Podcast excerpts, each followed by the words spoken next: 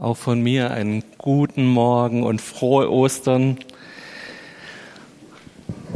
Unser ähm, Vorsitzender der evangelischen Kirchen, Bedford Strom, ähm, hier in Deutschland, hat diese Woche davon gesprochen, dass wir viel mehr über eine seelische Inzidenz reden sollten.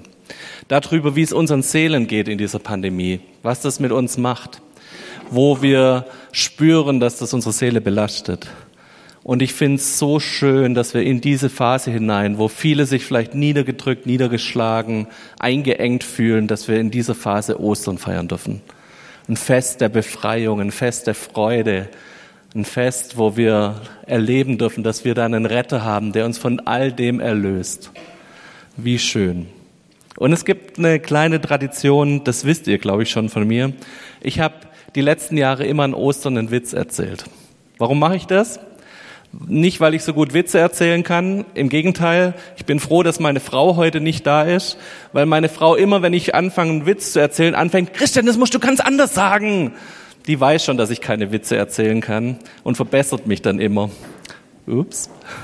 Und, aber ich will es trotzdem tun. Warum? Weil es diese schöne Tradition des Osterlachens gibt. Es gibt diese schöne Tradition in den katholischen Kirchen, dass an Ostersonntag der Pfarrer einen Witz erzählt, um einfach nochmal zu verdeutlichen, es ist ein Fest der Freude. Also, ich gebe mein Bestes und ihr tut so, als fändet ihr es witzig und lacht nachher bitte an den richtigen Stellen. Das wäre so der Deal, den wir jetzt miteinander machen müssten. Tut's für den Livestream. Okay, es treffen sich ein Iman und ein Rabbi und ein Priester zum interreligiösen Dialog. Und sie fangen irgendwann nach längerem Reden drüber an zu reden, so, wie machten ihr das mit dem Geld? Wie viel Prozent behaltet ihr für euch? Wie viel gebt ihr dann weiter an die Armen, an gute Dinge? Und der Iman fängt an und sagt, ich mache das so, ich gehe in den Vorhof meiner Moschee, mal einen Kreis auf den Boden, werf das Geld, das wir eingenommen haben, in die Luft und alles, was in den Kreis fällt, nehmen wir, alles, was rausrollt, das spenden wir an gute Werke. Der Rabbi sagt, wir machen das ganz ähnlich. Wir gehen vor unsere Synagoge, ziehen eine Linie und werfen das Geld hoch und sagen, links gehört uns, rechts geht an Gott. Dann kommt der Pfarrer und sagt, ihr seid alle so kleingläubig. Wisst ihr, wie wir das machen? Ich mache das so, ich stelle mich mitten in meine Kirche, werf das Geld in die Luft und schrei, Gott, es gehört alles dir. Aber wenn du ganz gnädig bist, alles, was du wieder runterkommen lässt, das gehört uns. Okay, danke fürs Lachen, tut mir gut. genau. Ich finde es so schön, dass wir dieses Osterfest feiern können und dass es ein Fest der Freude ist. Ich habe heute die große Aufgabe, weiter im Römerbrief zu predigen und Hans und ich haben ja diese Serie zusammen vorbereitet und wir haben uns was dabei gedacht bei diesen Themen. Wir machen nicht einfach weiter, egal ob Ostern oder Karfreitag ist, sondern die Texte von Karfreitag und von Ostern, die passen zu Ostern. Und ihr werdet merken, es geht heute um Ostern, um das, was hier passiert ist vor 2000 Jahren, wenn wir zusammen diesen Text lesen. Aber ich habe ein bisschen die Mammutaufgabe geerbt, ähm, Kapitel 7 und 8 miteinander zu behandeln. Man kann es nicht trennen, aber andere Leute halten da dreitägige Seminare über den Text. Ähm, deshalb gibt's heute bloß einen kleinen Ausschnitt. Und ich habe mir ein bisschen Hilfe geholt, dass ich nicht ganz so viel Text lesen muss und habe den Thomas gebeten, dass er heute den Bibeltextleser spielt. Der Vorleser, heute dein Titel. Thomas, du darfst kommen und wir lesen zusammen mal den Anfang von Römer 7. Brüder und Schwestern, ich rede doch mit Leuten, die das Gesetz kennen. Wisst ihr denn nicht? Das Gesetz hat für einen Menschen nur so lange Geltung, wie er lebt.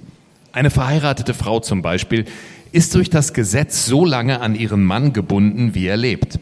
Wenn ihr Mann stirbt, gilt für sie das Gesetz nicht mehr, das sie an den Mann bindet. Wenn sie sich also zu Lebzeiten ihres Mannes mit einem anderen einlässt, bezeichnet man sie als Ehebrecherin. Aber wenn ihr Mann stirbt, ist sie durch das Gesetz nicht mehr gebunden. Sie begeht dann keinen Ehebruch, wenn sie sich einen anderen Mann nimmt. Mit euch verhält es sich ähnlich, meine Brüder und Schwestern. Wenn, weil ihr mit Christus gestorben seid, seid ihr für das Gesetz gestorben. Ihr gehört jetzt einem anderen, dem, der vom Tod auferweckt wurde. Dadurch kann unser Leben jetzt für Gott Ertrag bringen. Früher waren wir noch ganz von unserer irdischen Gesinnung geprägt. Damals waren unsere Glieder beherrscht von den Leidenschaften der Sünde, die durch das Gesetz geweckt werden. Und der Ertrag, den unser Leben brachte, kam dem Tod zugute. Aber nun gilt das Gesetz für uns nicht mehr. Denn wir sind für das Gesetz gestorben, an das wir bisher gebunden waren. Jetzt können wir Gott in einer neuen Weise dienen, die von seinem Geist geprägt ist und nicht mehr in der alten Weise, die am Buchstaben hängt. Der Römerbrief tut in Kapitel 7 und 8 einen Herrschaftswechsel zeigen. Er zeigt einen Herrschaftswechsel auf, der genau jetzt an Ostern passiert ist.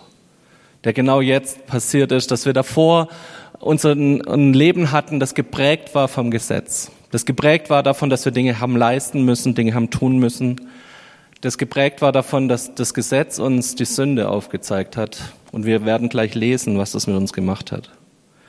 Paulus arbeitet in den nächsten Versen ganz stark mit Gegensätzen. Er arbeitet damit, dass er dieses Bild der Ehe benutzt und sagt, guck mal, mit dem Gesetz ist es genauso wie mit der Ehe. Solange du verheiratet bist, hast du Verpflichtungen gegenüber deinem Ehepartner. Und so hatten wir Verpflichtungen vor dem Gesetz. Wir mussten Dinge erfüllen aber das einzige, die einzige Lösung, aus diesem Ding rauszukommen, war der Tod. Ich will euch jetzt nicht auf blöde Ideen bringen, aber so wie es beim Ehepartner ist, dass wenn dein Ehepartner stirbt, die Verpflichtungen in der Ehe damit hinweg sind und wegfallen, genauso ist es mit uns und dem Gesetz. Wir müssen uns nicht mehr an gesetzliche Verpflichtungen halten, wenn wir sterben. Und diesen Tod, der wird beschrieben hier in diesen nächsten Versen. Diese Gegensätze will ich euch nochmal kurz zeigen. Früher Gesetz, heute der Heilige Geist. Früher die Leidenschaften, heute sind wir Eigentum von Jesus. Früher haben wir nur den Tod verdient, jetzt haben wir das Leben. Der Ertrag dessen, unseres Lebens war der Tod, heute haben wir einen Ertrag für Gott, das unser Leben haben kann.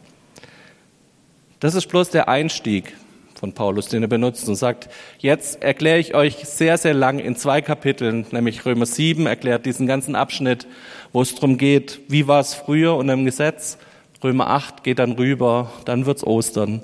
Dann können wir lesen, wie stellt sich Gott unser neues Leben jetzt vor. Wir lesen jetzt den Rest erstmal von Kapitel 7. Thomas.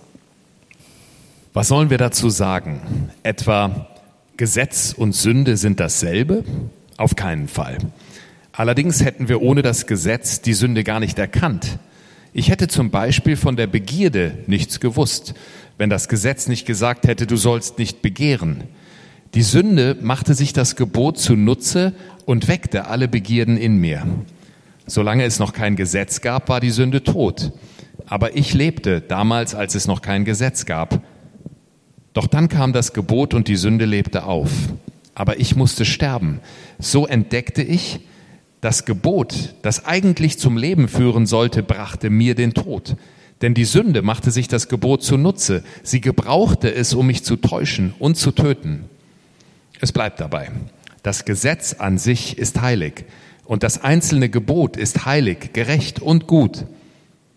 Hat mir dann etwa das Gute den Tod gebracht? Auf keinen Fall, sondern die Sünde war es denn sie sollte als Sünde erkennbar werden, indem sie mir durch das Gute den Tod brachte. Durch das Gebot sollte die Sünde über alles Maß hinaus zunehmen.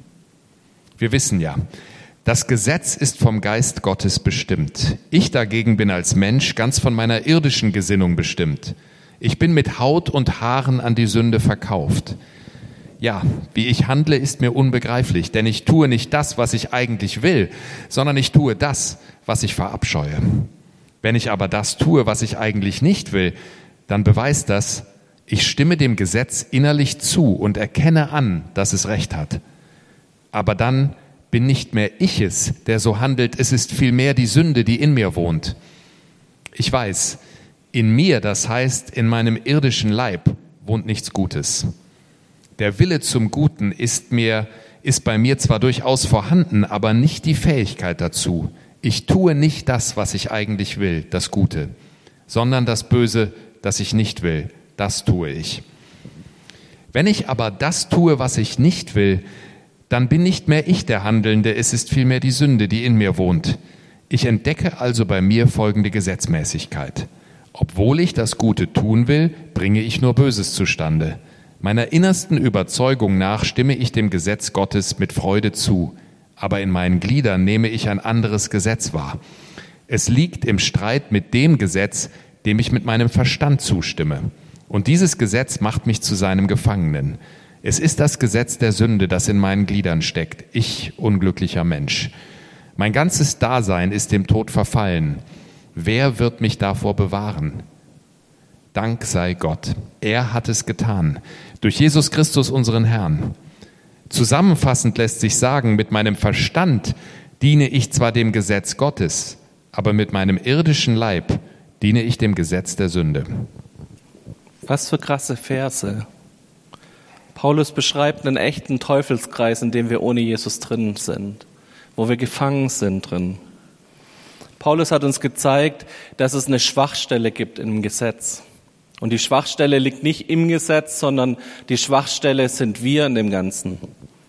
Was macht das? Das Gesetz ist für die Juden und für uns was Heiliges, was Besonderes. Es ist nichts, was wir verwerfen können und sagen können, wir schieben das Alte Testament komplett weg und uns interessiert nicht mehr, was Gott damals gesagt hat, sondern es ist für uns immer noch Gottes Wort.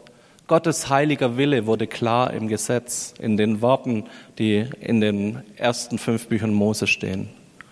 Und wir können dieses heilige Gesetz nicht einfach auf die Seite schieben. Aber was hat's getan? Das Gesetz war für uns wie eine Schablone, die auf unser Leben gelegt wurde und die uns gezeigt hat, was gut und was böse war. Und eigentlich eine schöne Idee von Gott zu sagen, hey, ich gebe euch eine Anleitung zum Leben. Ich gebe euch eine Anleitung, wie könnt ihr mit mir in Frieden leben, wie könnt ihr als Menschen untereinander in Frieden leben. Das war die Idee des Gesetzes. Aber wir haben da so einen kleinen Adam in uns. Adam und Eva, einen Garten, ein Paradies, das Schönste, was wir uns vorstellen können. Und vor lauter guten Bäumen, vor lauter guten Dingen, die wir nehmen können, gibt es nur zwei Bäume, wo Gott sagt, nee, die lasst in Ruhe. Und was macht, macht Adam und Eva? Statt sich an dem vielen Guten zu erfreuen, stürzt er sich auf das Schlechte. Stürzt er sich auf das, was verboten ist. Und Paulus beschreibt genau das mit uns in unserem Leben. Er sagt, hey, da in uns drin, da ist ein Drang zum Bösen. Da ist ein Drang, nicht das Gute anzunehmen, da ist ein Drang, nicht sich auf das, an dem Guten zu erfreuen, sondern wir wollen zwar, wir verstehen es von unserem Verstand her, dass Gott uns das Beste will und wir verstehen, dass es sinnvoll ist, sich an diese Gesetze zu halten und wir tun es trotzdem.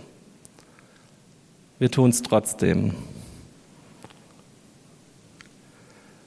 So wurde das ganze Gesetz, Gottes heiliger Wille, wurde plötzlich zu einem todbringenden Instrument, weil es uns die Sünde aufgezeigt hat, weil uns gezeigt wurde, was gut und was böse ist. Plötzlich wurde es uns zu einer Niederlage und wir wurden durch das Gesetz, durch diese Schablone, die uns zeigt, was gut und was schlecht ist, wurden wir zum Bösen verführt. Ich lese nochmal drei Verse. Vers 18. Der Wille zum Guten ist bei mir durchaus vorhanden, aber die, nicht die Fähigkeit dazu. Ich weiß, was mir gut tun würde. Ich weiß, was meinen Mitmenschen gut tun würde. Ich weiß, wie ich es richtig machen könnte mit Gott zusammen, aber ich tue es nicht. Und ehrlicherweise merken wir das in unserem Leben doch auch immer wieder. Vers 21. Ich entdecke bei mir folgende Gesetzmäßigkeit. Obwohl ich das Gute will, bringe ich nur das Böse zustande. Wenn ich auf meine Leistung gucke und wenn ich auf mein Leben gucke, wenn ich ehrlich zu mir bin, dann merke ich das, dass das stimmt. Wir haben ja so ein bisschen dieses Bild, ich bin in Ordnung, du bist in Ordnung, wir alle sind in Ordnung. Das ist so das geprägte Bild in unserer Gesellschaft. Jeder darf seinen Teil machen, jeder darf seine eigene Wahrheit finden, jeder darf irgendwie okay sein, jeder darf seinen Spleen irgendwie ausleben. Und es gibt aber unausgesprochen so Gesetzmäßigkeiten, wo wir sagen, hey, da, wenn du jemand anderen schadest, zum Beispiel, da ist irgendwo so eine Grenze. Wir definieren diese Grenzen immer wieder neu für uns. Aber wenn wir ehrlich sind und uns an die Grenzen halten, die uns das Gesetz gibt, dann merken wir, wir schaffen das alle nicht. Und Paulus, bei Paulus schaukelt sich das auf bis Vers 24. Ich unglücklicher Mensch, mein ganzes Dasein ist dem Tod verfallen. wer wird mich davor bewahren? Wir gucken uns mal an, wie das vor Jesus war. Das Gesetz, das eigentlich die Funktion hatte, uns zu zeigen, was gut ist, wo Gottes reiner Wille ist, wie wir miteinander leben sollen, hat dazu geführt, dass Sünde in unser Leben kam, dass wir auch, dass uns auch aufgezeigt wurde, was schlecht ist. Und wie war die Idee damals? Die Idee damals war, ich bringe diese Beziehung zu Gott, zu meinen Mitmenschen wieder in Ordnung, indem ich Dinge opfer, indem stellvertretend für mich Blut fließt. Das war die ganze Idee des Tempels, zu sagen, es gibt eine Möglichkeit, wo Menschen wieder ihr Leben in Ordnung bekommen haben. Aber so viel wie gesündigt wurde, so viel konnte man gar nicht opfern. So viel wie gesündigt wurde, konnte man gar nicht Blut fließen lassen. Und im Endeffekt hat es zum Tod geführt. Das hat zu diesem Todesurteil des Gesetzes geführt, dass jeder Mensch sagen musste, ich werde diesem Gesetz nicht gerecht. Ich schaff's nicht aus meiner Kraft. Ich schaff's nicht mit meinem Verhalten. Ich schaff's nicht mit dem, was ich da so produziere. Und lass uns doch mal innehalten, wo wir auch heute noch vielleicht diesen Gesetzmäßigkeiten versuchen zu entsprechen, wo wir selber versuchen, uns abzustrampeln, wo wir selber auch unter so einem Gesetzesdenken noch sind, wo wir sagen, wir probieren selber unser Leben im Griff zu haben. Ich glaube, dass wir uns das ab und zu bewusst machen müssen, damit wir wieder verstehen, was Ostern für uns bedeutet, welche freimachende Kraft es hat. Und wir gehen gleich weiter zu Ostern. Vers 25 ist schon die Überleitung dazu. Dank sei Gott, er hat es getan durch Jesus Christus, unseren Herrn.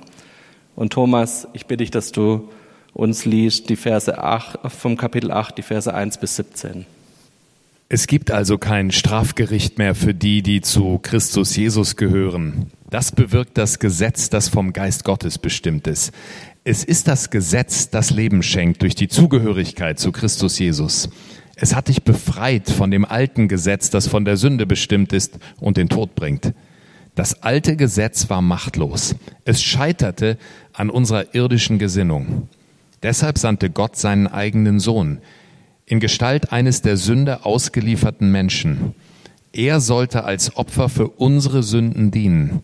So vollzog Gott das Strafgericht an der Sünde genau dort, wo sie sich auswirkt, im Menschen selbst. Das tat er, damit die Forderung des Gesetzes an uns erfüllt wird. Denn jetzt ist unser Leben nicht mehr von unserer irdischen Gesinnung bestimmt, sondern vom Geist Gottes. Wer von seiner irdischen Gesinnung bestimmt ist, strebt nur nach irdischen Dingen. Wer aber vom Geist Gottes bestimmt ist, strebt nach dem, was der Geist will. Nach irdischen Dingen zu streben bringt den Tod. Aber nach dem zu streben, was der Geist will, bringt Leben und Frieden.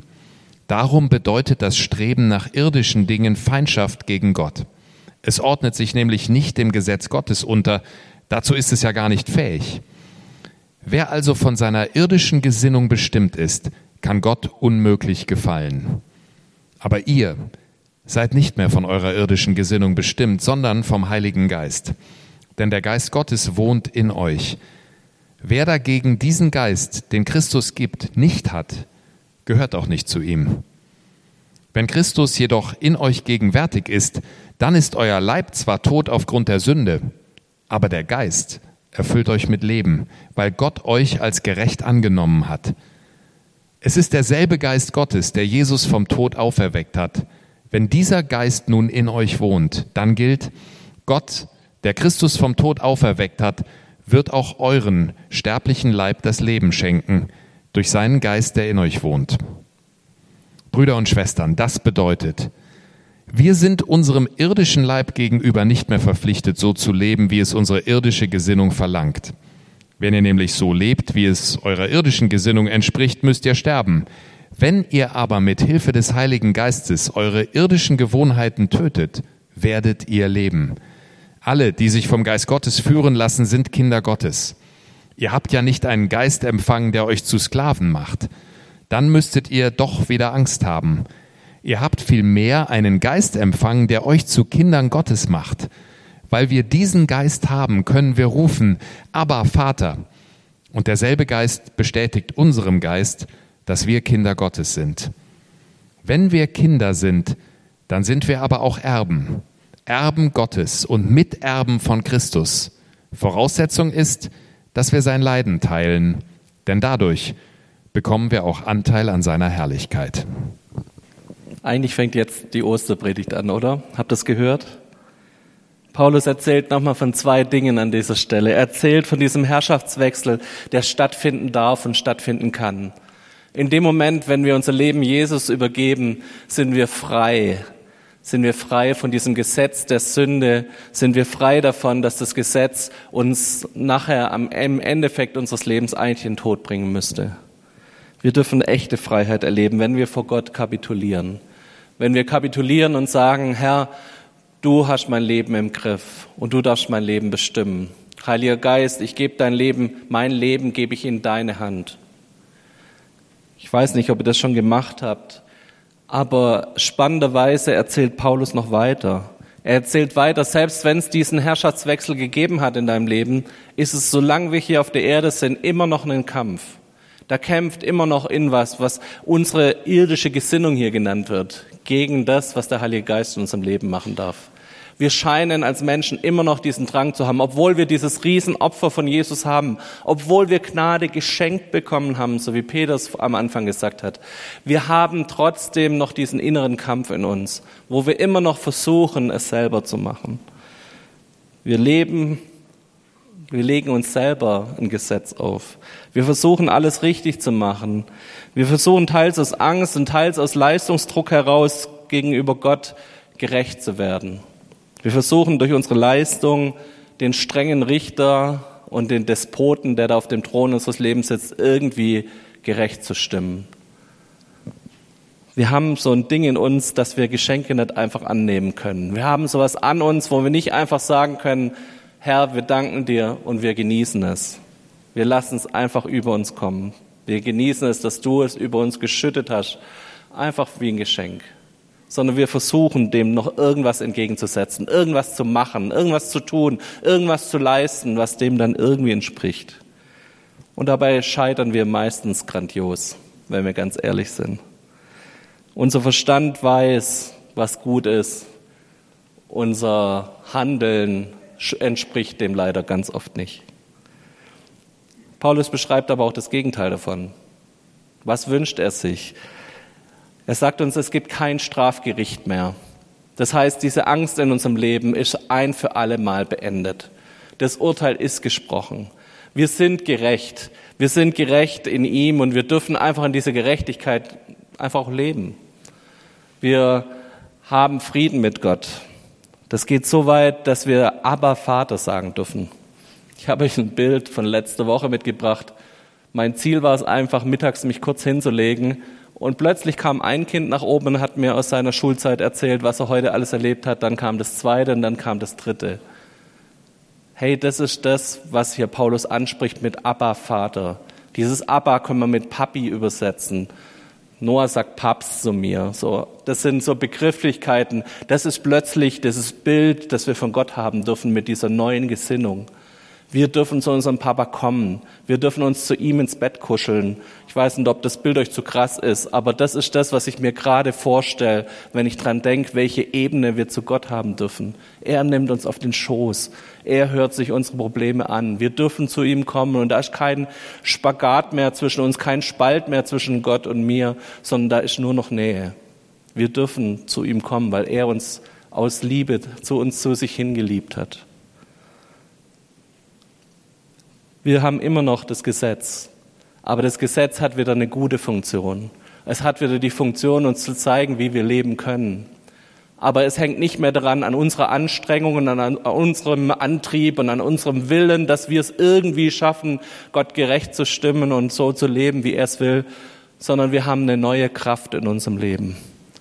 Diese neue Kraft des Heiligen Geistes, die es ist, die in uns Dinge zur Veränderung bringt. Wir haben den Willen, aber wir haben nicht die Möglichkeiten, es zu tun, wenn wir ganz ehrlich sind. Je mehr ich mit Menschen unterwegs bin, umso mehr merke ich, wir können aus uns heraus uns kaum verändern. Wir haben viele Dinge, die uns prägen. Wir haben viele Dinge, die uns so machen, wie wir sind. Und diese Veränderung, wenn wir es probieren, ist so, so schwer und so anstrengend. Und wir schaffen vielleicht ein Fitzelchen zu ändern in unserem Leben. Aber da gibt es diese Kraft Gottes in unserem Leben diese Kraft Gottes, die dazu führt, dass wir miteinander uns verändern lassen dürfen. dass es der Heilige Geist in uns macht, dass er derjenige ist, der in mir Sanftmut weckt, wenn da eigentlich bloß Zorn in meinem Herzen ist. Er ist derjenige, der Dinge in mir weckt und Früchte in mir zum, zum Reifen bringt, die ich selber nicht auf die Reihe bekomme. Wenn ich mich da versuche anzustrengen, wenn ich versuche, diese Pflanze irgendwie mit Gewalt aus dem Boden zu reißen, dass sie jetzt endlich wächst und endlich zur Reife kommt, das wird doch alles nichts. Aber wenn der Heilige Geist da ist, dann spüre ich, wie da eine Veränderung auch in mir passieren kann, wie Menschen plötzlich Lebenswenden hinlegen können, wo man sagt, von außen gesehen ist das nicht möglich. Und wir alle kennen diese Geschichte und wir alle haben das auch in unserem Leben schon erlebt, dass Gott Veränderung schafft über unseren Verstand und über unser Können hinaus. Und worauf hängt, woran hängt es an diesem Gottesbild? Es hängt daran, dass wir aufhören, Gott nur als den Richter zu sehen, dem wir es gerecht machen müssen, ihn nur in diese eine Sparte zu, zu legen. Gott ist immer noch der Richter. Und Gott ist immer noch derjenige, der uns ein Gesetz gegeben hat und uns Anweisungen gibt, wie wir unser Leben leben können. Aber in dem Ganzen haben wir plötzlich ein ganz anderes Bild von ihm, weil wir wieder auf diese Beziehungsebene zu ihm gekommen sind. Es geht nicht nur um diesen Buchstaben, den wir einhalten müssen und den wir, den wir versuchen müssen, durch unser Leben irgendwie lebendig machen zu können und irgendwie umzusetzen, sondern es geht darum, dass da plötzlich eine Beziehungsebene da ist zu unserem Vater.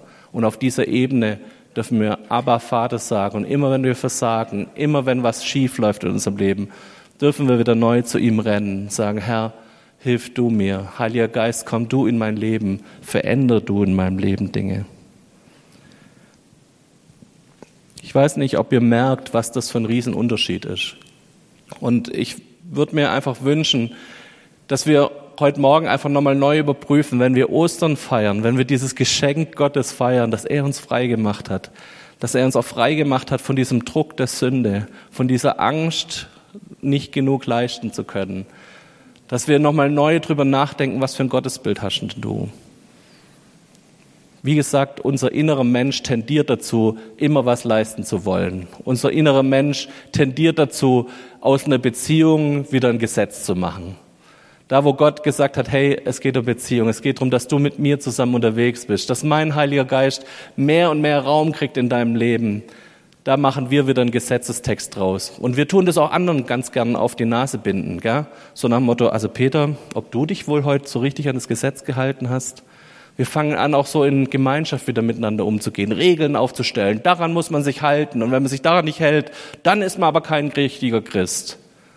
Das ist die Tendenz, die wir in unserem Herzen haben, dass ständig dieses Gesetzliche wieder hochkommen will in uns. Prüf mal bitte dein Herz kurz. Wo merkst du, dass du noch versuchst zu leisten? Und wo hast du schon kapituliert vor Gott? Die Frage ist mir so wichtig geworden in den letzten Tagen. Wo habe ich kapituliert vor Gott und wo probiere ich es noch selber mit meiner Kraft? Lass uns eine Minute nehmen, wo wir einfach die Augen schließen und nochmal drüber nachdenken. Probiere ich es noch selber oder darf Gott schon mit seiner Kraft kommen?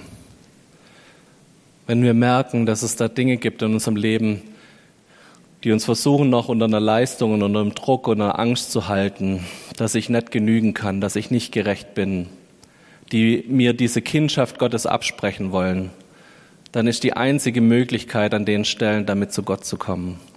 Neu zu sagen, Herr, Du bist der Herr meines Lebens. Heiliger Geist, du bist diese verändernde Kraft in meinem Leben. Und wie schön wäre es, wenn wir das an Ostern feiern zusammen. Ich würde mir wünschen, dass wir zusammen beten können. Und überall da, wo ihr gemerkt habt, dass da noch Dinge in euch sind, wo ihr es selber versucht, wo ihr selber die Herrschaft über euer Leben habt, wo Dinge euch fremd bestimmen dürfen vielleicht sogar, wo Leistung und Angst dominieren vor dieser Freiheit, die wir haben in ihm, dass wir da zusammen beten.